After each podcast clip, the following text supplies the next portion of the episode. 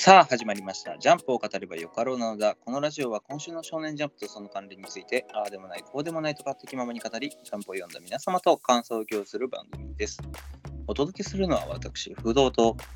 イスさんです。よろしくお願いします。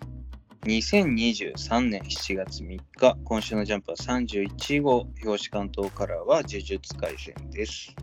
それでは早速、呪術廻戦第227話、人外魔境新宿決戦丸5ということで、えー相も変わらず最強術師同士の対決ですけれども、まあ、今週の呪術はいろいろと話すことが多いですね。そうですね。作品自体の話もあれば、ついに始まりましたね、アニメ。そうね、アニメがついに始まりました。開玉玉折編ということで、まあ、五条先生とゲトのね、過去編のところですけれど。うん。僕もつい昨日見ましたね。ああ、僕はおとつい見ましたね。ね。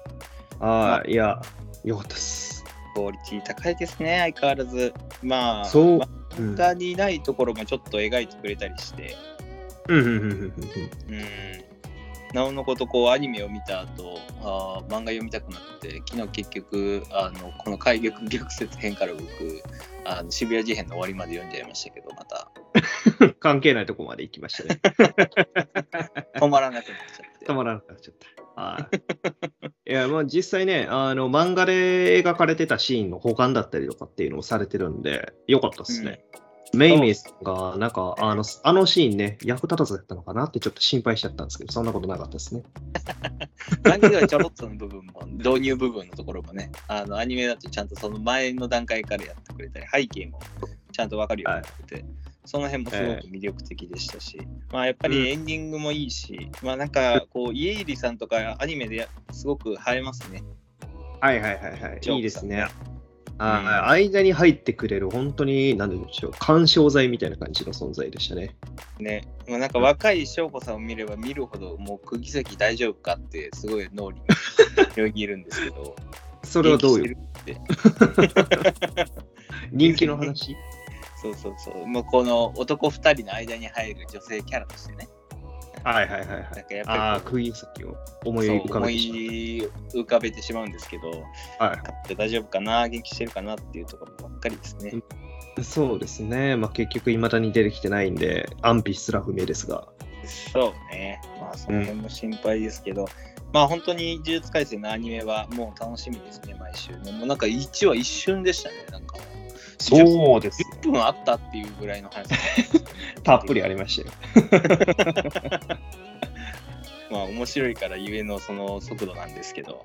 はい、伏黒当時も最後にちょっと出てきてね、テンション上がりましたよ。うん声優さん、あれ、小安さんだよね。そうそうそうそう、ねやっぱ色気がやばいですね。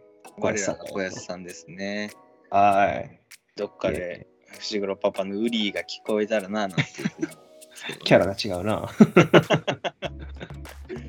まあでもそのアニメもそうなんですけど、まあ本編もそうだし、というかもう、ちょっと電子版のさ、やっぱジャンプ読んでて思うのが、そのシールあるじゃない、今週ジャンプで。ああ、はいはいはい。最強悪道シール。そう、復活五条先生の最近のしかもシーンばっかり集めた、まあ、五条先生のかっこいいやつ。欲しいんですけどって思うんですけどね、これまたジャンプ変えってことですもんね。紙の方もね。ね、電子版だとこれをもとに T シャツ作ったらいいのか、これで。ああ、こえこのシールの部分で。このページの、こうん、シールのページの、右下に閉じ込み付録って書いてるけどね。デジタル版だとね、これが閉じ込まってないんでね、ちょっとシール欲しいなと思いつつ、すごく見てたんですけど、めっちゃかっこいいですよ、これね。まあそうですね。たまにちょっと広いセリフのところもありますけどね。お前術師やめろと。で 紫の完全栄翔のところとかのシールとかね。ああ、これはいいですね。かっこいいねです。これ、自分が中高生とかだったら、なんか貼ってるだろうなと思って、ペンケースとかに。ああ、やってそうですね。でも個人的には、あのー言葉に気をつけろよ。今あの際だぞっていう、あのシーンが欲しかったですね。ああ、確かに。それもいい。あそこ好きでした。まあ、でも最近の五条先生のかっこいいところを集めたみたいなね。まあ、そういうセンスのあるうんシールとあ電子版はこれをもう指くわえて見るしかないんですけど、まあ今週はあと、あれですね、人気投票もありましたね。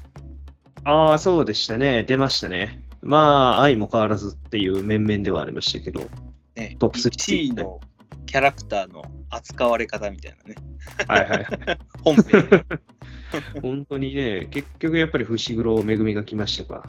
ね、この3人は大体揺るがないですね。うん、こなんだかんだこの3人がトップ3揺るがへんのはね、ユージが結構、あのー、1位、2位だった、あ、1位は取ってなかったか、2位、3位か。あーで、不動になってるっていうのは、あー主人公らしくてありがたいところですね。ね、まあ、しかもこれ3月、今年の3月に撮ってるっていうことですけれども、五条先生なんかもう封印されてるのにね、なのにこあの人気すごいですね。はいはいはい。そうですね、3月か。うん、今撮ったら確実に五条先生でしょうけど、人気と。まあ、上がるでしょうね。あーでも、どうでしょうね。あのー、少なバージョンのめぐみとかも上がってきそうですよね、その場合。こっちの投票もありだったらそうかもしれないね。そうそう出てきそうですよ。まあ、うんその辺言うんであれば、意外やったのが直哉ですね。ああ。3月っておじもしかして樹齢直哉の時とかだったりしない？そんなことないもう呪霊直哉なってたでしょうね。うん。その恩恵があるのかな？そんなあれあれで恩恵あのを受けるあの芋虫バージョンで。でも、名古屋が人気なんか割と意外っちゃ意外ですね。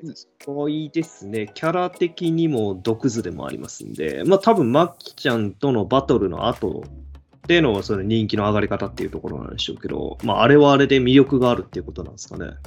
日車さんが名古屋に負けるかっていうところですけどね。そうですね。まあそれ言うたら、長村も負けてますしね。確かに。お兄ちゃんお兄ですらも。お兄ちゃんもうちょっと上でも良さそうなぐらいですけど。確かにね、活躍シーン多いですけどね、割とピックアップされてるキャラだとピ思いアップますけど。されてるし、キャラ的にも美味しいと言いますか、結構いいキャラしてますんで。うん、そうだね。うんまあ、その人気投票も、まあ、まだ3回目っていうんで、なんか、もっとやってるような気もするんですけど、はいはいはい。とりあえず本編の方ですけどね。まあ、ほんとこの化け物同士の戦いっていうのは、コロコロコロコロとこう条件を変えられて、読者がもう転がされまくりですね。そうですね。どういうことなんやったっけってなってきますね。ね、領域展開しながら炎天使っていいんだとか、その、はいはいはい自分の領域展開の条件を外角内角含めてコロコロ設定変えれるんだとか、うん。まあ少なだからできてる、うん五条先生だから対応できてるみたいなところはあるんでしょうけど、そうですね。もう本当に今までの常識が通用しないみたいな話なんでしょうね。そうね、なんかこう、高次元バトルすぎて、なんかこう、オリンピックの決勝戦のもうトップレベル同士の戦いで素人がついていけてない感じの、あはいはい。雰囲気をを感じますけれども。もう何がすごいかがよくわからへんぐらいの感じですね。そうそうそう。この対決見てて何がすごいか分かれへん。ね、まあどどのスポーツとは言いませんけど、あの、あるやつですね。うんありますね。なんかもう合いが、そうそうそう、すごすぎてよくわからへんくなってるみたいなね。まあでもなんかこう、呪術廻戦においては、その辺をちゃんと保管するように、こう、解説員がちゃんとついてるんでね、みんなっていうね。そうですね。珍しくうん本当に一同総勢で解説をするっていうね。感染ね、このやり方すげえ、こう、一見、なんかね、あのー不思議に見えて、すごく合理的だなって改めて思うんですけど、読者側にとってもこの解説すっごいありがたいし、で、一方で物語的には賢弱がプレイヤーのね、あ狙ってるので、みんなが集まってること自体はすごく正しいことというか、あそうですね。あの、うん単独行動してると嫌われますから。そうそうそう。っていうところも含めて、で、まあ、私もなんかはスタンバイ状態で入ってますので、まあ、多分 五条先生が負けたらすぐに飛び出せるようなところにいるっていうことであれば、うんうん、なんか改めてこの解説席合理的だなと思うんですよね。ですね。この戦いを見てなおやれると思ってるのかっていうふうなぐらいですけど、鹿島は。まあ、カシモがまだ繊維がゴリゴリあるっていうところはちょっと意外でしたけど、まあ意外でもないけど、まあそうだよねって感じだよね。まあ、こいつについては一回死んでる身ですからね、玉砕覚悟であっても一回やってみたいっていうところあるんじゃないですかね。かもしれないですね。まあ自分のあの、電気バリバリの技がどこまで通用するのか、なんかはい。カシモの最終的な一撃ってもう自分自身が雷になってこう散っていくような。なんかそんな感じなのかなと思っちゃったりします、自爆攻撃ってわけですね。自爆攻撃。その代わりに。一回限りとかみたいな言ってましたもんね。うん、もう自分の命をこう縛りとした最強の男みたいな、なんかそんなイメージなのかなとか思ったりしますけど、見てみたいけど、五条先生負けるってことだから、まあ、それはそれであんま見たくないな。うーん、まあそうですね。まあまあ、今週論で言うんであれば、それこそ言われてましたね。反転術式で焼き切られた術式を治癒してるっていうのは。うん、まあ前回からそうですけど、これもなんかちょっと乙骨が不穏な空気を醸し出してて心配ですね。そうですね。まあ、反転術式使えるのが、乙骨とイエイリ先生の2人ぐらいやったと思いますんで、もうイエイリ先生は別に何か言ってるわけでもないですけどね。そうまあ五条先生は過去編でもね、えー反転使ってますけど、まああ、いや、あの、その理解者として、この2人、あ理解者としてね。そうそうそうそう。まあでも、イエーリ先生が、イエーリ先生じゃない、イエーリさんが結構こう、フレーバーというか、そんなに焦ってない感じを見ると、うん。まあ、乙骨の方より、イエーリの、あの翔子さんの方が、五条先生理解できてるんじゃないかなと思うので、まあ、はいはい安心材料じゃ安心材料なのかなと思います。そうですね。乙骨の考えすぎっていうふうに思いたいとこですけど、でも、まあ、フラグ感はありますよね。フラグ感をこうわざと作ってるのか、それともまあ初めの一歩のあの一歩が高村の目を心配する時のような、あただのあ理由で終わるのか、あ。はいはいはいはいはい。まあちょっとその辺はこう種をまかれている感じはしますね。そうですね。まあ、少なくとも今後の展開に影響はしてきそうですね、このあたりは。うん。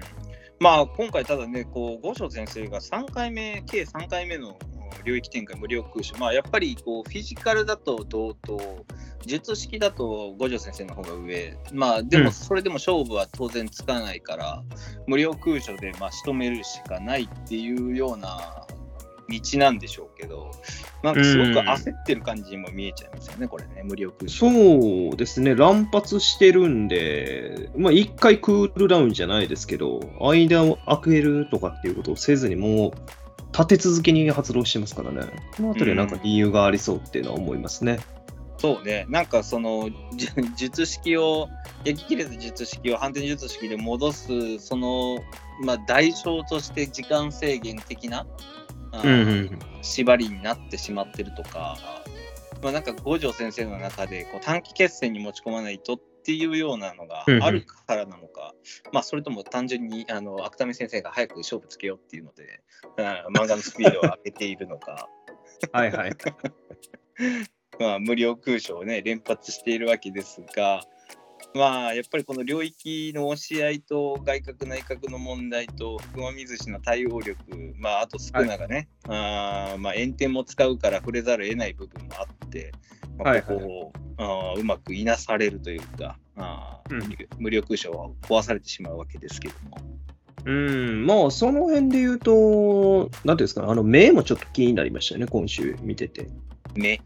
五条先生のあのーえっ、と、落下の浄化を使ってる最中に右目がちょっと赤くなってるところとか。あー、まあ、で、次の領域展開の時に目がドアップになって、左目がドアップになってるじゃないですか。うんうんまあ、目も特別性ですんで、まあ、それをなんか犠牲にするみたいな話もあるんかもしれないですね。ああ、陸眼の？陸が。うん。うん、まあ、どうなんだろうね。単純になんか斬撃と血が飛び散ってるだけなのかなぐらいにしか思ってなかったですけど。まあまあ、もちろんその可能性は十分ありそうですけどね。うんまあまあでも、ラッカのジョーも久々に見ましたね。全員直樹とか。そうそうそう。直人が使ってたのが、一回きりですかね、みたいな。あの時よくわかんなかったですけどね。まあ、フルオートというか、重力を体にまとって、必中も消しながら、こう、触れたものをパーンと弾いていく、まあなんか無敵の鎧みたいな、そんなイメージ交で互一体って感じですね。そうだね。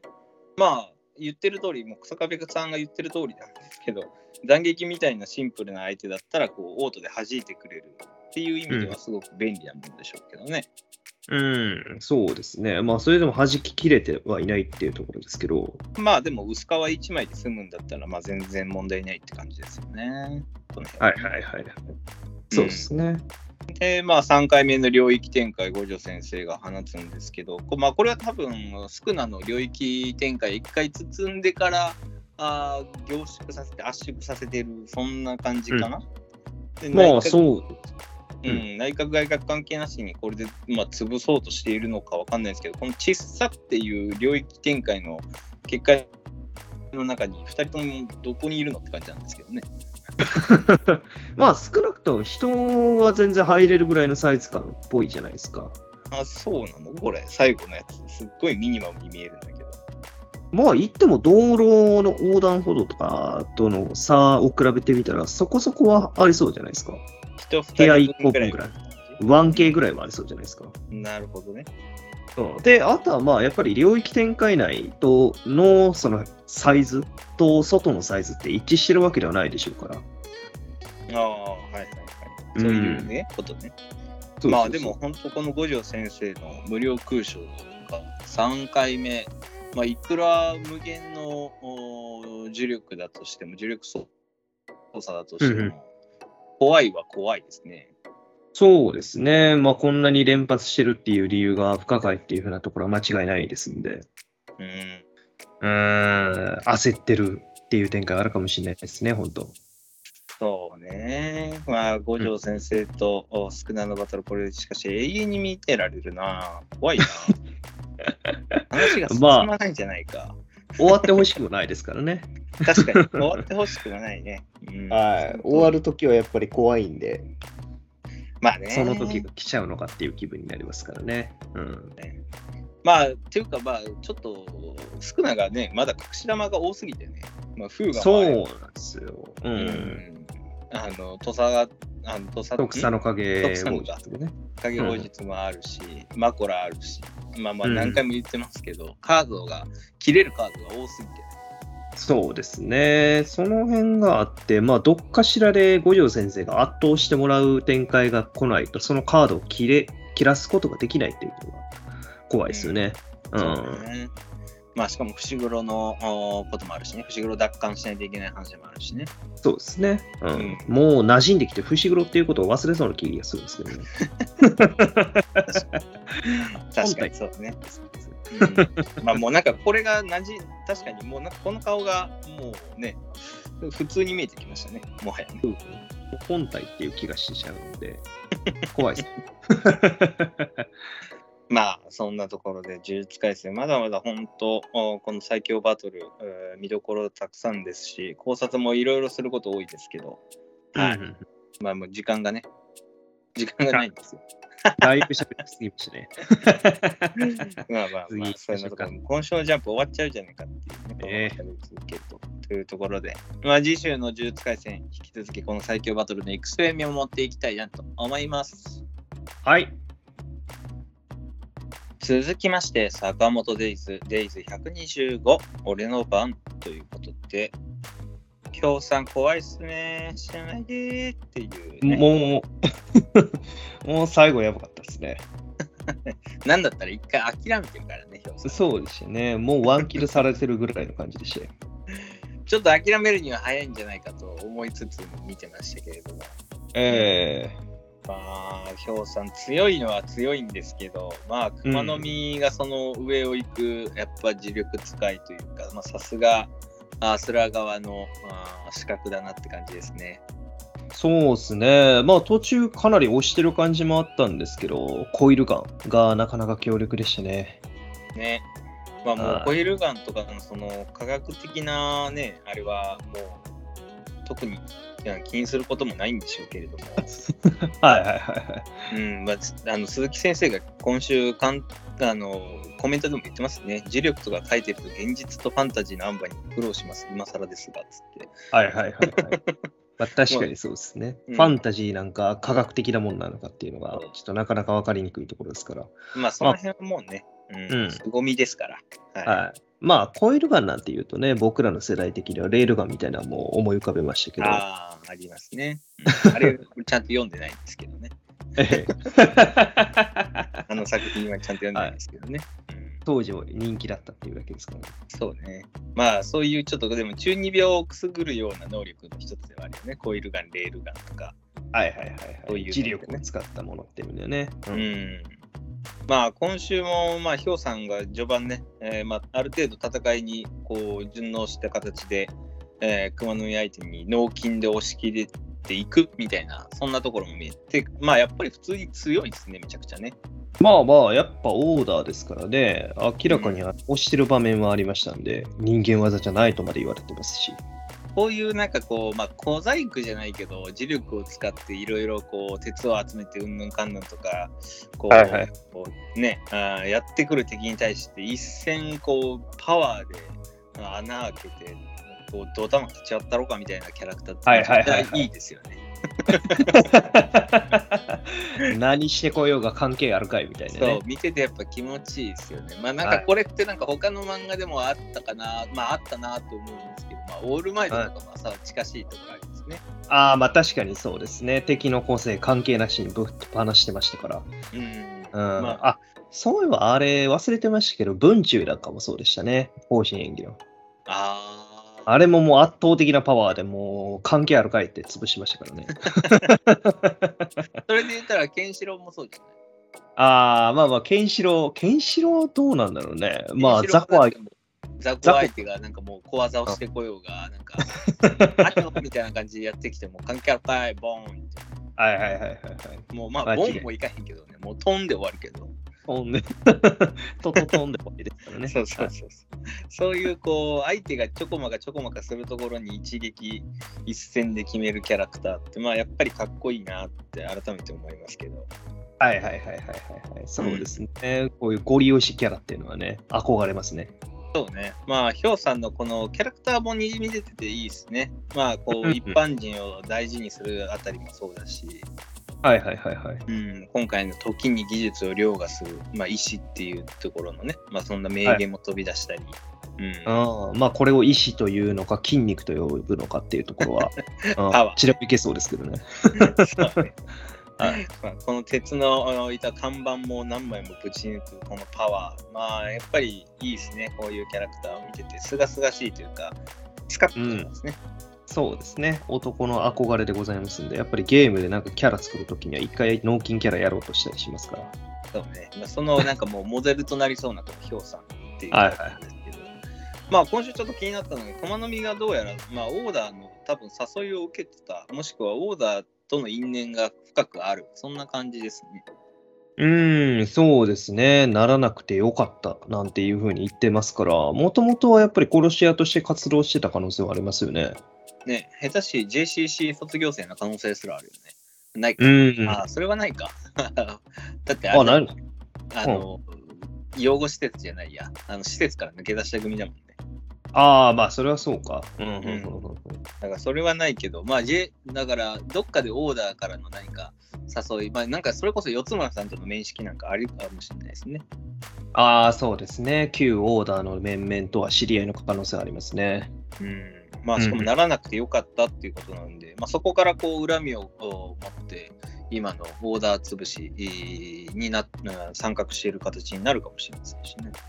うーん、そうですね。まあ、ここのところの考え方の部分についてはちょっとよくわかんないですけど、まあ、なんていうんですか、一般市民なんかよりも家族を大事にするっていう意識の表れなのかもしれないですね。うん。まあそのうち熊波さん自体の過去編も掘り下げありそうですけどね、全然ね。まあまあ、過去話っていうところはあるでしょうね。うん。まあそういう意味でも多分高校の戦いで負けそうにはない、この熊波さん。うん。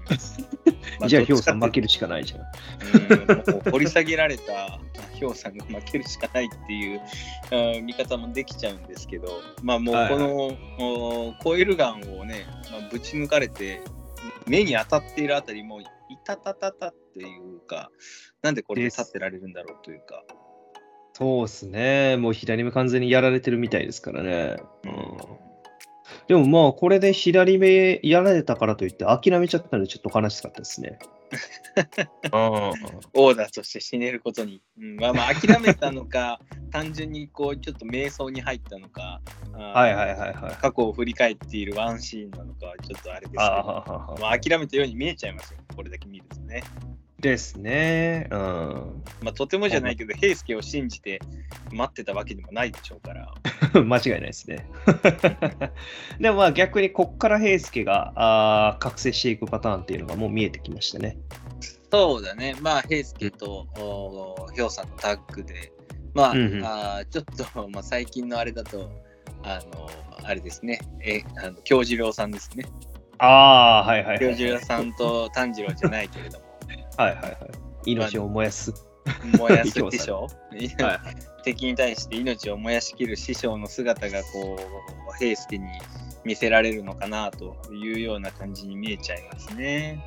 うん、まあそうですね。そこで犠牲になってしまうのか、平介の頑張りによって生き残ることができるのかっていうところですよね。まあもうここまで死亡フラグ立ったら逆に、まあてかここで一回こう生を諦めてあーそこが助かったっていうので、はいはいはいまあもう。死なない可能性ありますけどね、これね。はいはいはいはい。でまあまあ確かに。うんこれでなんとか撃退して、まあもうヒョウさんはもうオーダーとしては戦えないけどみたいな。はいはい。退くということですね。継続、うん。まあ実質オーダー1枚こう負けるというかなくなくなるというか、はいはいはいはい。そいうれでオーような展開もありそうですけどね。うんうんオーダーというものを一つ潰せばっていうふうな戦果にもなるって話ですね。そうそうそうそう。はいはいはいはいはい。まあでも、ヒョウさん、今週ちょっと南雲みてえに器用に割り切れないって言ってますけど、南雲は南雲でめちゃくちゃ過去引きずってますけどね。言うほど割り切ってないですよね。表面上なだけで。うん。ねまあなんか、なんかその辺も見ても、こう、あの自分から見た他人とその他人の背景って、まあ分かりえないから当然なんですけど、ねはいはい。分かってないもんなんだなって感じもしますね。なかなかしつこい男ですからね、ナグモ。ね、南雲もね、めちゃめちゃこう引きずり倒して、もういろいろこう頭の中でぐちゃぐちゃになりながらも頑張ってますからね。そうですね。うんまあ、そのあたりを理解して、一皮向ける可能性っていうのもあるかもしれないですけどね、今日う。ーん、まあね、まあでも、まあ、まずはこう、平介とのタッグで平介を守りつつも、まあ、どっちかというと、平介自体のこう成長が見える戦いになっていくのかもしれないですけどね、ここからね。まあまあ、そうでしょうね。そこのところを期待したいですね。坂本一派としての戦力増強に一役になっていただければ。うん、まあ、スナイパーとしての腕はもう一流ですんで、またちょっとその、単純な銃弾がもう効かない連中ばっかりなんで、その辺をこう、どうカバーするかっていうのは うん、間違いないですね。そのね、雑魚処理じゃない分、その辺が怖いですけどね。はいはいはいはい。まあ、打つっていうより、どっちかというと立ち回りだったりとか、防御だったりとか、ああ、その辺って感じですよね。まあ、援護になるのかな、うん、っていう感じですけど、まあ、本当に、ヒョウさん、なんとか乗り切ってほしいですね、この戦いね。ですね。死なずに生き残ってほしいですね。諦めずにう。ん、生き残って、トムヤムクン食ってほしいな。嫌いかもしれないですけどね。知らんけど。どんな好みか、何が好きなのかも知らないけれども。ええまあでも本当、あこの戦いちょっと目が離せないというか、まあ次週からのおこのお2対1ですね。うん。あ改めて考えると珍しいね。主人公側と敵の2対1か。うん。ああ、そうですね。主人公側の方が数が多いですからね。うん。そういうね、うん、まあ相手にとって不利な状況ですけど、まあ乗り切ってほしいというところで、次週の坂本デートも楽しみにしていきたいと思います。はい。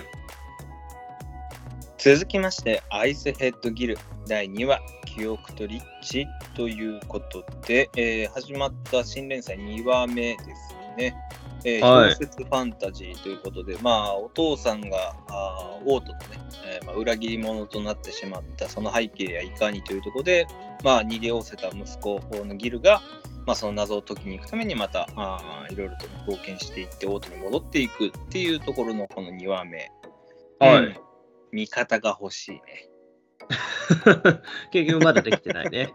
はい。そうね。うん、この溢れ出る、ちょっと鬼滅の刃感を拭うためにも、あのね、善逸と、うん善逸が欲しいね。うん、なおさらやん。なおさら鬼滅やんと。まあまあ、今週はこう2話目で、こう、まあ1話目で出た旅に出る理由と、はいはいはい、まあ最初の出身みたいなところでね、えー、ウニ島出たわけですけれども、まあ2話目はこの道中、オートの道中で、まあいろんなところで、まあ、このリッチ、地獄のリッチが悪さをしている、それに対しての、まあ、主人公のまた改めた強さと、まあ、意志みたいなところを見せてくれた一話でしたけどね。うん、そうでしたね。まあ、戦っていく理由だったりだとかっていうところはもう間違いなく迷惑ではあるわけですけれども、同じようにその、苦しめられてる、リッチに、そういう人たちの問題を解決しながら進んでいくっていうところですね。うん、まあ、そうなんだけど、まあこう見てるとこうギルが結構リッチに対して全く容赦がないところが面白くってあアリスン姉さんの体をなんかこうあんまり傷つけずにこうどうのこうのって言いつつ最終的には家族の前でもう燃やしてしまうっていうところの面白さもちょっとあったりまあまあまあまあ、そこはある程度は致し方ないじゃないでしょうか。こんな子供が冷酷なっていうよ だからあれでしょ、あの首切り落としても知らないですからね。まあね、燃やすしかないんだろうけど、うん、これも毎回こう、リッチ捕まえて、こう、燃やさないといけないのがすごく大変なので、まあ、そろそろちょっとこう、炎系の属性をエンチャントしてもらってですね、切ったところから燃えていくみたいなこうセンスにしてあ方が楽かもしれないですね。もう、そうですね。まあ、それこそ、なんか、あれですね、あの、鬼滅っぽさが出てきてしまいます。切ったところが再生しないだと、みたいなところね。そうそうそうよくないですね、こういうのはね。よくないですね。まあ、どうしてもありがちではありますけどね。鬼滅以外でもありますから。うん、まあそうだね、難しいところだよね、このあの普通に殺しても死なない敵がこう通常の雑魚敵としても出てくる場合、それをこう、はい、どう対処しようみたいな。うん、まあこの、あの、うん、アイスヘッドギルにおいては、このアリスン姉さんとか、今回ハイジとか、まあこう、はい。はい、モブキャラというか、村人のこうちょっとしたドラマがうん、ちゃんとあって、まあ、その辺はちゃんと面白かったですけど、うん、まあなんか、なかなかえぐい話が多いですけどね。うん、もうね、自分がルド兄さんだったらもう、もうこんなん仕事してらんねえじゃんって感じですけど。間違いないですね。発狂しますね。結婚するって思ってたね。まあでもなんかこのルド兄さんすごいこう情けない感じなんですけど、アリスンさん、アリスン姉さんはどこに惚れたんでしょうね、このルド兄さん。まああれじゃないですか、幼なじみとかそういうのじゃないですか。うん、まあハイジをちょっと大事にしてくれるからっていうところだったのかもしれませんけどね。で、まあ言ってますけどね。まあ、それはあるでしょうね。まあその辺のこう村人のこう背景なんかも若干気になったりするあたり、なんかもうウィッチャー3のあサイドストーリー、サイドクエストをやってるかのような。大体村クソのやつじゃないですか。いやいや、中にはあるからいいやつ。ああ、ハートフルのやつもね、たまにはありますから。からね。まあ、そういうなんか RPG のサイドクエスト感は今週感じたんですけど。うん。うんうん。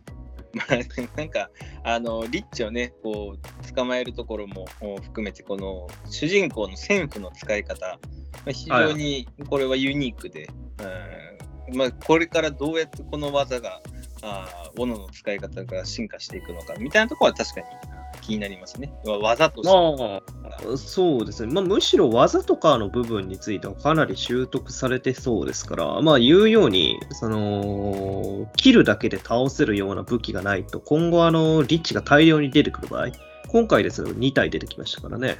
そうだね。大量に出てきた場合の対処方法っていうのがなんか求められてくるんじゃないですか。そうだね。やっぱりもう切ったところから燃えていく血気術しかないんじゃないか 血気術の方 怒られます。怒られますよ。ほんまによ。あ の新連載に鬼滅の要素ばっかり盛り込もうとして。増強してどないすね一番良くない読者ですね。はい。まあ、そんなアイスヘッドギル、まあ、ならではのね、まあ、面白さの十分にあるので、まあ、その辺はこう、うん、やっぱり味方が欲しいね、キャラがね、こう。主軸となるこうギルと一緒に旅していく味方が何なのか誰なのかっていうところのこうバリエーションが欲しいところですね。うんはい。なんか味方が欲しいですね。なんかえぐい話が多いんで。うん、まあそれを緩和する意味でも、やはっぱりね、こうイノシシ頭のあの皮をかぶ美少年キャラとかね。い。こっちですか、はい今度そっちですか？まあそんなところで、まだ新連載第2話目なんでね、えーまあはいこれからあー見ていって、どんなキャラクター、どんなストーリーになっていくのか、あー楽しみにしていきたいなと思います。はい。続きまして、ヌエの陰陽師第8話神器ということで、えーやってますね、バトルファンタジー学園もの。はい。やってますね、今週。打って変わってヌエの陰陽師。先週までのシュールは我々が見せられたなんかこう、ね、ま、幻だったのかなと思うような今週のこのかっこよさ。はいはいはいはいはいはい。まあ先週ゲームしてるだけでしたからね。ゲームしてるだけでもないけど、ゲームしてる印象が強い。は今週はこう藤野さん、転校生の藤野さんが、まあ、ヌエを、まあ、奪うというか、ヌエと契約するための、うんまあまあ、奪い取りか、ダッシュするため、学郎からダッシュするためのっていう話でしたけど、い。そうですね。まあ今週驚いたのは藤野さんのところのなんか親方様みたいな存在うんが資格を共有してるみたいだったんで、あの先週の LOL みたいなずっと見てたんでしょうね。こいつら、勝てよと思いながら見てたんイチャイチャしながらゲームしてるわって。そうですね。前に男座らせてるのも見てますからね。まあでも本当あれですね、原用1話目の、まあ、思い返せば1話目の原用のこう人型のね、あーキャラクターもすごくあー際立っててあデザインかっこいいなっていうのは確かなんか僕らも言ったような言ってないような言ってましたね。言ってましたね。はい。まあうん。本当に今週その作者のお力量というかあーもろに出ましたね。武器、はいはい。うんこの胸骨。で、まあ、まあ、もろもろですけど、アクションもそうですけど、うん。特になんかいい。うん、いいと思ったら、胸骨のこの本来の姿、ゴンのシーン、ちょっとかっこいいなと思いましたね。そうね、おしゃれ、オシャンティーですね。うんうん なんで今言い返したのかわかんないですけど。はいはいはい。えーまた、ヌエさんのね、えーまあ、この仁義、うん、ゼノブレード、うん、はいはいはい完全にゼノブレイドから来てると思うんですけれど、3ぐらいまで出てくるんですかね。ナンバー3っていうのもその辺じゃないですか。ああ。なるほど最近。やったんじゃないですか、ゼノブレード3。まあ、やったんですかねね、任天堂のゲームですけど、はい、人気ですから。相変わらず作者のその辺が見えるなぁと、まあ、この申し訳ない程度にいいを伸ばし棒にしたあたりは、こう作者のこう配慮があちょっと分かりますけど、取りすぎた感があったんですかね。あからさますぎないようにしたのかもしれないですけどね。そうですね。まあまあまあまあ、ゼノブレード。なんかちょっとこれだけ名前が浮いてる感ありますけど、かっこいいですね。かっこいいですね。まあ、それこそゲーム好きなヌエさんがあーつけそうな名前っていう意味でもいいのかもしれない。ああ、確かにそれはそうですね。その辺の、まあ、あーつながりっていうのはあるかもしれないですね。ねまあ、しかも仁義ナンバー3っていうことなんで、他にもいっぱいある。まあ、こういうこうヌエさんの底知れない能力と強さっていうのがちょっとずつ明かされていくっていうのも非常にいいし、まあ、キャラクター自体ももうここまでの7話でしっかり描かれているので、うんうんうん。まあなんか余計にこう改めて思い返すと、あこの漫画すごい綿密に計画されてないみたいな。まさか、そその計画されてるんですかね？ちょっと。この8話目になるまでの、うん、シュールさとキャラクターをある意味これまでのじゃあヌエさんとかね、はいはいはいまあ藤野さんとかはもうキャラクターを掘り下げるところにあったのかっていうね意味としておお。これが計算されてるとしたら、なかなかのつわものですね、作者。ね天才ですね まんまと我々はそれの受注にはまっていることになってしまいますね、あまりにもシュールすぎて、みんななんだかんだ気に入ってますからね、この漫画。そうだね。で、ここで王道のね、展開とアクションを持ってくる。うんはいはいで、まあ、一旦シュールさをある程度つけつつ、まあ、かっこいいビジュアルで、あ心をわしづかみにしてくるっていうのは、非常にこれはちょっと、ねえ、計算かこれっていう感じですけどね。まさかのくせ者の可能性がありますね。うん。まあ、この胸骨のそうだね、キャラクターとビジュアルもかっこいいし、まあ、藤野さんも言わずもがな、うん。うんうんうんうん。この、まあ、炎病8番、高速連鎖解放とか、この技のあれはもう由来とか、バックボーンは全然わかんないですけど、全くわかんないですけど、ちょっとかっこいいですね。炎病八。そうね。まあね、いろんな要素を取り込んでるにせよ、まあでも、かっこいいなっていうのが勝るのは、はいはい。やっぱり読んでていいですね、この辺ね。そうですね。結構本当にいろいろとこう、デザインセンスやったりとか、その式紙の出し方やったりとか、なんかちょっとね、あの空中にこの文様みたいなの出現させてからバリーンと割って出てくるシーンとかね、ちょっとかっこいいですし、そうだね。結構センスはいいって思いますよね。なんか偉そうな言い方になりますけど。まあ、偉そうですね。うん、まあ、もう全野君 のあたりでセンスが出てたから、そういうことなのかもしれないね。まあまあまあまあ、そうですね。パンイチで戦うところが出てくる時点でセンスはいいであすからのキャラクターを1話目から前に出していくあたりのセンスっていうのが改めてそうだったのかというかもしれませんが、まあストーリー的にもこう最後、まあね、藤野さんをどう、まあ、救うというか、あはいはいどう対処するのか今後のために。まあうん契約の問題だと思いますけど、まあ、はいはいもしかしたら力を貸すのかもしれないですね、藤野さんにね。そうですね。まあ、このあたりどう解決していくのかっていうところが、ゴリ押しになるのか、なんか一風変わった方法になるのか、いろいろと楽しみではありますね。そうだね。まあ、その上で、こう、藤野さんとかとの関係、学郎の関係がね、どうなっていくのか。まあ、そうね、これ、改めてこれ、この1話読んでると、もう、学郎が、影が薄いのが余計にいいのがいいですね。っていう主体性が薄いのがいいですね。うんもう、可愛い女の子が前に出ているっていうところがね。うん、で、ガンガン、こう、美女同士が戦っていく、かっこいい フォルムと武器と、はいはいねあー、その術で戦っていく、もう主人公ははい影。うんこれがいいのかもしれませんね。そのうち学郎武器になるかもしれないですね。学郎ブレード。学郎ブレードになる。来週あたりもう全土ブレード振るってるかもしれない 最強の武器。うん。パンティー武器になってるかもしれませんけど。アンティ武器ね。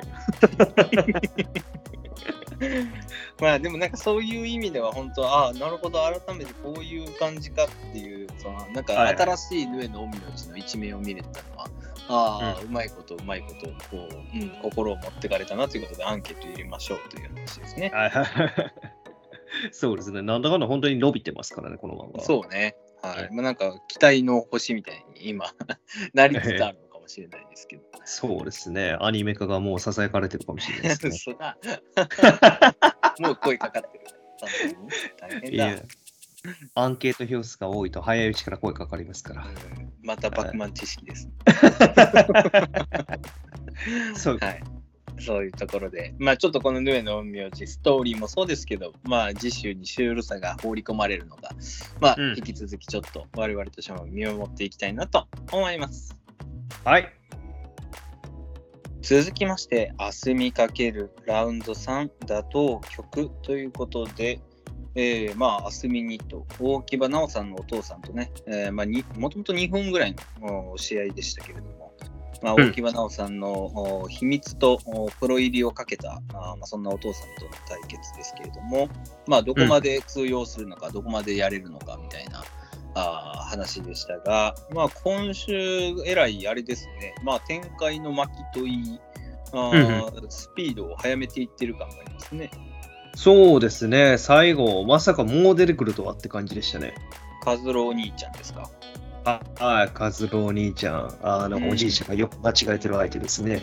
そうだね。まあ、もともと家族にいたんだろうけど、まあ、1、2話の話だと、まあ、もう家にいないというか、どこうん。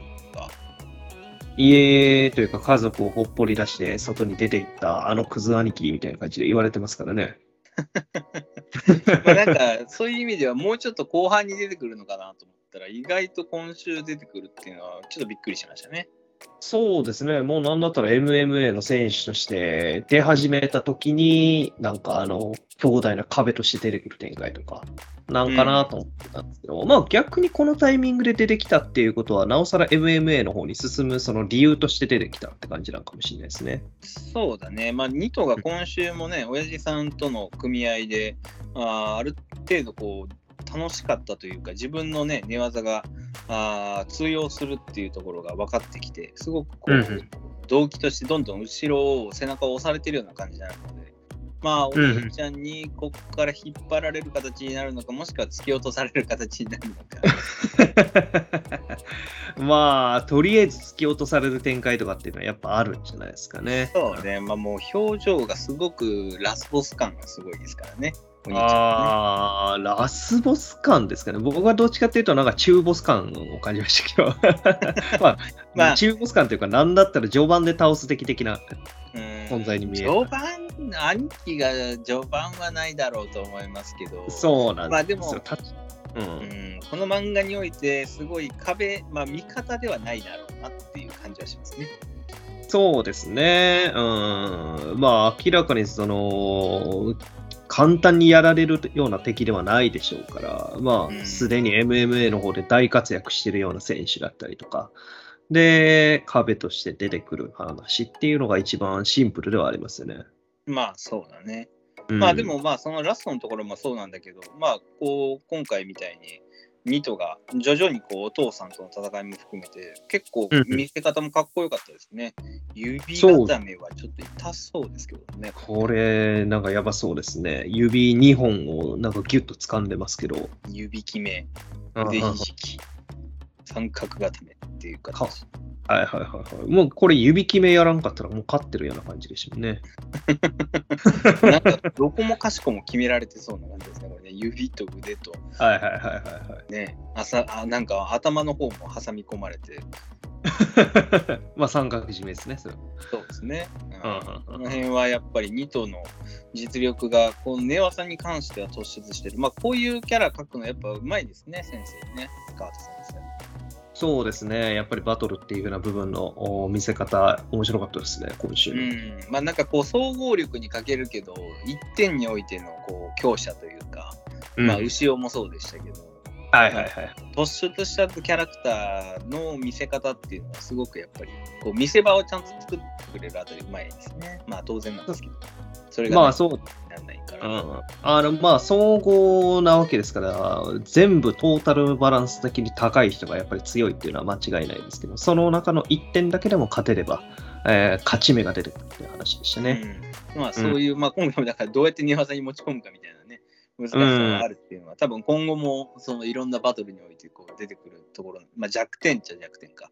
ああ、でもまあ、その言うんであれば、アスミ流総合武術はもう全部あのやれるみたいですから、今後、まあ、じいちゃんにその辺も教えてもらっていく可能性はあるんじゃないですかね。ああ、まあ確かにね。まあその辺がこう、おじいちゃんがこう、しおじいちゃんに指示すしていく感じになるのか、それともまあこのカズローなのか、はい。その辺ちょっと判断難しいですよね。あーまあまあまあ、そうですね。あ、でもあれですよね。アスミっていう風に言ったときに、なんかちょっと引っかかってる感じありましたよね。大木場ちゃんま。さかね、みたいなね。うん。うんまあ、その辺言うんであれば、やっぱり、カズローの方がすでにアスミ流総合美術っていう風なところの名前を出して、やってる可能性はあるかもしれないですよね。ああ、確かにね。まあ、それで有名なのかもしれないですしね。まあ、おじいちゃんがもともと有名って可能性もありますけど。ああ、もちろんそうですね。うん、まあ、世間的にそのアスミ流総合美術がどれぐらいのこう認識を持たれてるのか、その辺もちょっと来週気になりますね。えーってなるとですか、あのアスミ流って何のか、何やそれって何のか。うんまあ、何やそれはないでしょうね。アスミまさかなっていうぐらい言ってましたからね。うんはいはいはいはい。まあ、その辺のちょっとこう世間的な評価がどのぐらいにあるのかっていうのが感じですね。まあでも本当この、まあ、第3話目とは思えない感じの、まあ、うん落ち着き具合の、あこの遊びかけるんですけども、なんか単行本で読みたいですね、普通に。いやいや、もう、全30巻ぐらいのやつで。はいもう買うのはもう確定しますんで、僕は。なんかもうゆっくりこう土日で1巻から読んでいきたいですね。この習慣でちょっと待ちきれないですね。待ちきれないです。はい。もう、一気に読んでいくと、やっぱり面白いんですよ。本当に、ね本当にね。ま あはいそういう作品ですけど、まあちょっとこれは、あ次週、カズローがどういう立ち位置になってくるのかっていうところもうん含めて、えーこのキャラクターのミックス見きて見ていきたいなと思います。はい。続きまして、青の箱、シャープ107、チーらしい恋ということで、えー、ヤングジャンプ行かないとやばいですね。ああ、変態っていうワードも出てきましたしね。それだけじゃないけどね。間に合わなくなっても知らんぞーという感じですね。そう、ベジータが出てきますね。どうなっても知らんぞー。まあ、付き合った大輝くんちゃん先輩のね、まあ、甘い恋に2人だけの空間みたいなのが先々週からあ描かれて、まあ、今週はそのちゃん先輩がね、カレン先輩、親友のカレン先輩に、えーまあ、話すと、全部話していく形になるんですけど、まあ、まさか、まあ、まさかでもないけど、ちゃん先輩がここまで、あーねあ食い気味だとは。あ、そうっすね。思った以上にもうベッタベタでしたね。そうね。ベッドもベタベタでしたね。危ないですね。やばいですね。もう時間の問題としか言いようがないですね、これはねそうですね。今からでも遅くないので、こう、ヤングジャンプの方に行っていただいた方が、こう、少年漫画ではもう収まりやない。収まりやない。そうですね。はい。ヤンジャンなのか、ジャンプラなのか、どっちかに移籍した方が良さそうですね。危ない。はうん、なんか変態地位とか言われてますけど、まあまあ、キアン先輩は本当にこう、可愛らしい描写が増えましたね。い。そうですね。顔をあからめるシーンみたいなものが非常に多くて、目も潤ませてる部分とかね。うん。まあまあまあ、本当に可愛らしいんですけど、まあ、カレン先輩がまたいいキャラしてるよね、友達としてね。ああ、そうですね。面倒見のいい友達って感じですね。はい。うん まあ、彼、彼先輩の方が先を進んでるっていう余裕もあるでしょうしね。男友達だったら声いかないもんね。で間違い。そうで自分がいなくて相手にできたって報告されてこういう場だったら、まあ、自分のためのやけ食いでここまで頼む。ああ、間違いないですね。あじゃあもうみたいな。食べるわもうっていう。あおめえはいらねえだろうと。胸いっぱいだろうと。何も食うなお前はみたいなね。はい 嫉妬に絡んでますんで。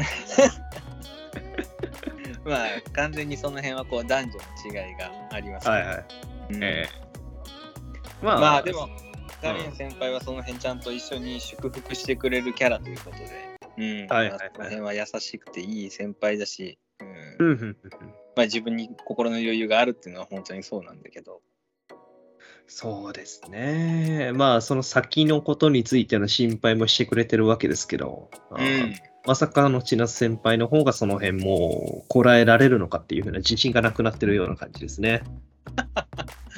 本当、日本で行く末は心配ですね。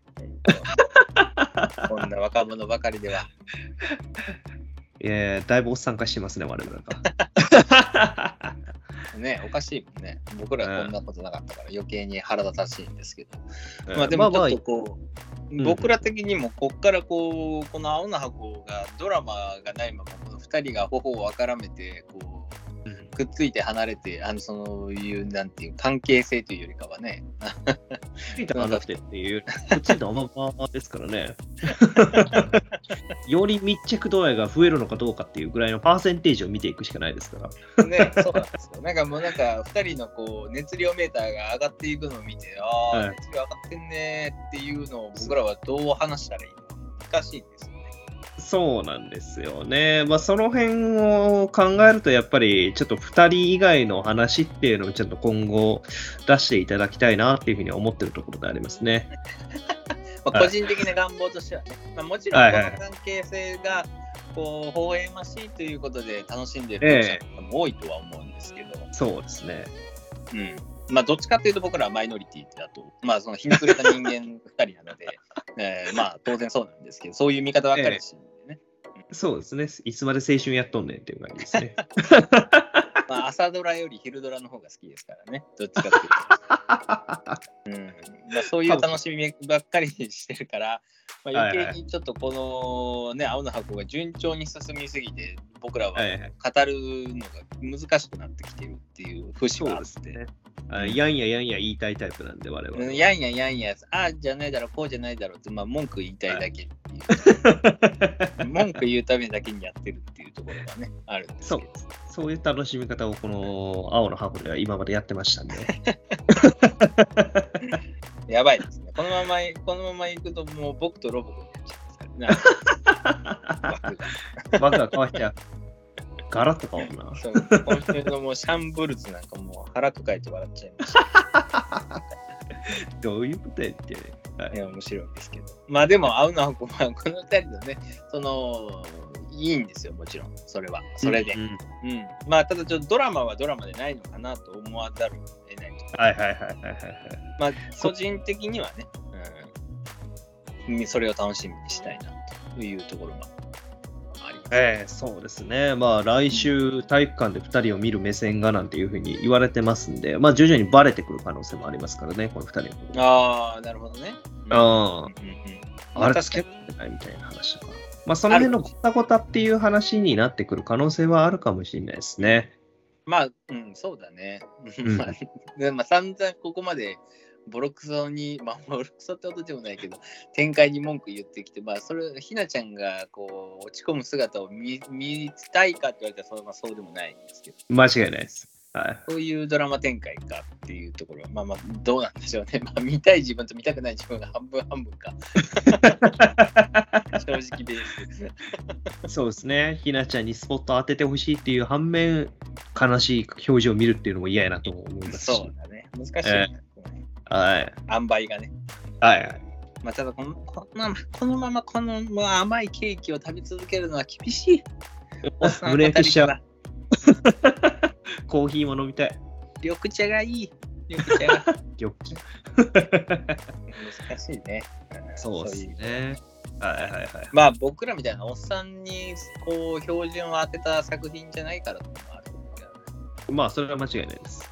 うん これから青春を送る方々、こうはい今青春を送っている方、甘酸っぱい恋がしたいっていう人のね、和コード、和コード向けの、もう和コードって言葉がもう死んでると思うんですけど、はいはいはいはい。そういう作品ですからね。うん、そうですね。はいまあ、これからどんな展開になっていくのかっていうところを楽しみにね、待っていきましょうか。はい。閉めちゃったじゃん。はい。まあというところで、次週の青の箱もね、まあ、どういう展開になっていくのか、引き続き楽しみにしていきたいなと思います。はい。続きまして、あかね話第68席、強すぎる思いということで、えーまあ、先週、ひかるちゃんのね、えーまあ、うん。8人座頭から、まあ、花見の仇討ちということで、まあ、ひかるちゃんがこういかに負けん気が強いか、昔からね、みたいなバックボーンと、まあ、やっぱり、えー今、あかねに対するこう、なんとかしてリベンジをっていう部分の、まあ、思いの強さ、まあ、それをのためのこう磨いてきた武器みたいなのが、まあ、発揮された選手。で、まあ、今週ね、この4人会選考会の、まあ、点数として、ひかるちゃんの点数が出てきたわけですけれども、うん、まあ、うんいよいよ大詰めっていう感じがして面白いですね、やっぱね。そうですね。ひかるちゃんが開地を蹴落として93点ということですね。トップに躍り出てね、えーようやくあかねあかねちゃんにバトンが渡ってきたっていうわけですけれども。ね、一見師匠がもう控えめな点数ですね。ああ。いや、でも言うても、あの、海津さんと同じ点数ですからね。まあ、そうだね18点。うんうんうんまあ、高いんだろうけどね、これもね、十分に。そうですね。まあ、その辺で言うんであれば、海津さんの方が配信の点数がね、まあ、そこそこっていうところやったのが満点ですから、やっぱこの辺の差がでかかったですね。まあ、会社さんのはどっちかっていうと、こう、ね、目の前のお客さんをいかにっていうところで、うん。あそこまで配信届かなかったのかもしれませんが、まあ、はいはいでもやっぱり会場は当然満点取ってますからね。あ会社さんはねそうっすうんそうっすねまあ、その辺、やっぱこう、それぞれの、お見せ方っていうところは。で、ひかるちゃんはまあ当然会場外の人気も高いし、まあ、今回うんうん、前回のね、まあ、見せ方もうまかったっていうところで配信向けにも点数はまあ、てかまあ全般的に高いんですけどね。トータルバランスがたすごいってことですね、本当。ですね。まあかっこよかったしね、絵としてもね、先週、はいはいはいなうち。で、ラストの表情。まあ、はいはいからしもね、こんな表情、写真集で見せるよみたいなこと言ってましたけど。はいはい。そうですね。うん、いやいや。まあ、そで、うん。今週、そのひかるちゃんからあかねちゃんへの、まあ、バトンタッチってわけじゃないですけど、この場面切り替え、まあ、はい。非常にうまいですね、あかね話、本当に。このあかねちゃんが3つの、マイケル兄さんから受けた3つの選択の話、自分が選んだもの以外がちゃんとやっぱり海地さんとひかるが選んで、で、はい。自分が選んだものが、あーっていうところが、やっぱ夫のね、あー意思を継いでの、おまあ、自分のまあ意思ですけど、あーっていうところがやっぱり3つ目になってるのがうまいですね。そうですよね。この3つっていうところがちゃんと伏線になってたっていう話ですよね。ですいやね。うんうんうんうんうんまあ、この道っていうのが正解だったのかどうかっていうのが来週分かってくるって感じですね。うん、そうだね。まあ本当に、まあ、分水嶺境目だっていうことですけれども、あかねちゃんの。うん。まあなんかもう、こう、まあ、負けイベントでもいいんじゃないかなと思えるぐらいのちょっと熱量は感じてて。まあ、そう、う。うんん。こっから先長い目でこの作品を見たときに、あかねちゃんがここでひかるちゃんに一旦っていうのも、まあそれはそれでありなのかなと思ってしまいますけどね。思っちゃいますよね。展開的に、まあもちろんその実力を見せつけるっていう展開も全然ありですし、まあ逆にその夫にのめり込みすぎてるっていう風なところで、えー負けてしまい見つめ直す、改めて自分自身の落語っていうのを見つめ直すっていう展開、もう間違いなく面白そうですからね。どっちに転んでもおかしくないですそうだね。どっちでもええなっていう展開はなかなか珍しいんですけど、まあ、はいやっぱりこう、あかねちゃんのね、お父さんへの思いが強すぎて、それがあー邪魔になってしまうのか、それも乗り越えて全員を超えていく芸になるのか、うん。まあ、シグマ師匠がテレビ越しですけど、見てるっていうところもすごくキーになりそうな感じがしますけどね。うん、そうですね。でもまあそこを言うとね、あの大会前にそのお母さんが見てた、そのあかねちゃんの変貌っていう風なところのが、あすべてを凌駕してくる展開っていうこともあるかもしれないですからね。そうだね、もう乗り移ったかのような。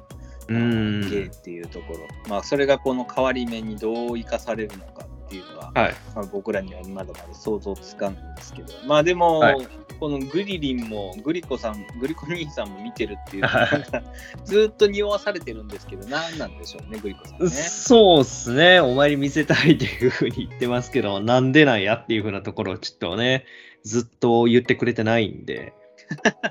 これ結構、グリコ兄さんの問題、ずっとこうなんか、ひょうひょうとなんか流されてる感じあるけど、何なんだろそうと思います。意外と大したことない話なのかもしれないですけど。まあまあ、いえ2つ目として、ちょっとこう、今、実力が伸び悩んでてみたいなところ、まあシンプルにそこなんかもしれないですけどね。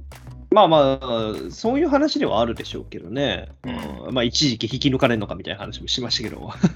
まあまあまあ、なんかこの前はね、その辺のちょっと自分の実力どうのこうのみたいなところがありましたけど、まあ何にせよやっぱりこの選考会、うん、ラストの大締めとしての荒川茜、まあこれがあーちょっとここまで培ってきたものを改めて夫のゲート向き合って茜ちゃんがどこまでそれを消化させているのかっていうところ、うんうん、これはすごくやっぱ気になりますね。どうそれがまあまた点数にどう反映されるのか、実力っていうよりかは。そうですね。まあ、やっぱりいろんな面で評価されるんで、一部の部分だけで評価されても勝てないっていうのは間違いないですからね。うん、うん、そうだね。なんかそういう意味では、こう、試合に、え、勝負に勝っで、試合に負け。る。そうだね。うんっていう展開もなんかありそうな気がしてきたね。今更のはいはいはいはいはいはい。さっき言った通りだけれど。ううん。まあ、あの、ゲイっていう風な部分でヒカルちゃんに負けを認めさせるけれども、あの点数っていう部分ではヒカルちゃんの方が上だったみたいな展開ね。うん。うんまあ、うん、どうなんだろうね。でも、ヒカルちゃんにとってのここの勝負の白黒って完全に点数な気もするんだけど、4人会選考会で勝ったのって。ゲーいや、のこう優劣をつけられるのかっていうところ。いやまあまあそこはもう本人の心根の部分で負けたって思わされるような芸を見せつけられたらやっぱり敗北感っていうのは感じるんじゃないですかね。ああ、なるほどね。あかねちゃんの芸が突出しすぎてみたいな。うなんだこの乗り移ったような取りつかれたみたいな。うんそうまあまあそですね。はいれもあるかもしれないですね。はいはいはい。まあでも本当、あかね話、2号連続センターカラーか。すごいね。はい。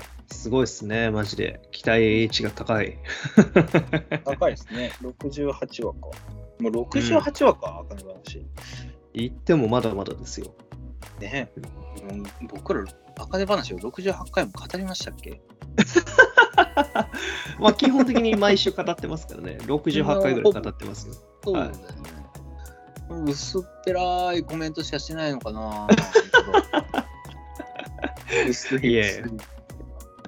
薄めに薄めに喋ってカルるかもしれないですけど。を薄めて薄めてのコメントしかしてないからこの記憶がないのか。うーん、そうですね。不動産地のカルピス薄いよっていうふうに文句言ってるかもしれないですね。でもなんかもうね、我々のラジオもなんやかんやでもう80回超えて、えーあね、もうちょっとで100回いきそうなところっていうのは、なんか自分で、あのあアップロードしてて思ったんですけど、ああ、そんですな行くみたいな。うんもうなんだかんだ1年も過ぎて、2年ももうじき近くついてきてるぐらいですからね。本当ですね。もうなんか、はいはい。そろそろこの辺で僕らもなんか分水嶺になりそうな気がしますけどね。消えるのか否か。打ち切りになるのか。跳ねることはまあまあまあないでいいでしょうけど。細々とやってます。はい。そういうことです。まあそんなところでどうでもいい話が入っちゃいましたけどね。ええまあ、あかね話。まあ本当にあかねちゃんがここからどういう展開でこの選考会を乗り切っていくのか、はいまあどういう点数が出ていくのか、あーそういうところを引き続き楽しみにしていきたいなと思います。はい。はい。ここまで今週の週刊少年ジャンプ31号を語ってきました。次週は32、えー4月10日ということで、えー僕とロボコが連載3周年ということで、劇場版決定クソ感謝御礼。すごいですね。はアニメい。そうです。うん、うんアニメ面白いですね。っていうかね。まあ、なんだかんだ面白い漫画ですからね、僕とロボコうは。ん。いや、もうテンポが良くて、もうずっと見れちゃう感じの、あの、昔のギャグ漫画日和を思い出す、はいはいはいはいはい。な速さとテンポと、勢いがいいですね。勢いの良さ、そうそうそう。うんがアニメね。まあ、劇場版すごいですね。そうですね楽しみですけどね。まあ、うん他のオマージュも入っててね、その辺もあって楽しませてくれますね。ですね。まあまあ、膝がね、やっぱりいいね。ナッパのし。ナッパの膝って書いてます。まあ、来週は我々にとっても楽しみなのは、こち亀ですね。うんそうですね。うん、久々に読み切りということで、うん希望の煙突、やっぱりこち亀ってあると安心するんだよなって感じですね。そうですね。なんか軍艦島に行くっていう話みたいですね。ね、まあ、しかも少年両通だから、まあ過去編の話になるんでしょうけど、その辺もはいはいこう非常にこう心温まる系なのか、まあ、はちゃめちゃ系なのか、まあ、あんまりはいはい少年系でないけどね、はちゃめちゃ系は。どうまあまあまあ。その辺もちょっと楽しみですけど。まあ、再来週はナルトの外伝も読めるし、なんかね、ジうんャンプもまたなんか 昔の作品じゃないけどさ、過去の名作たちが帰ってきてはいはい嬉しいですね。うんありがたいですね。で、ジュース回線だったりとか、ヒロアカだとかも来週は確かありますもんね。そうだね。うん。というところで、うんまあ、楽しみもいっぱいあるうん来週のおジャンプ、うんまた我々も楽しく語っていきたいなと思います。えーはい YouTube、Twitter の？方にますので、何かコメント、質問何でもあればあーお答えする、お答えする所存でございます。えーよろしくお願いします。というところで、えーまた次週お会いしましょう。本日お届けしたのは私、不動と、ネスさんでした。ありがとうございました。バイバイ。バイバイ。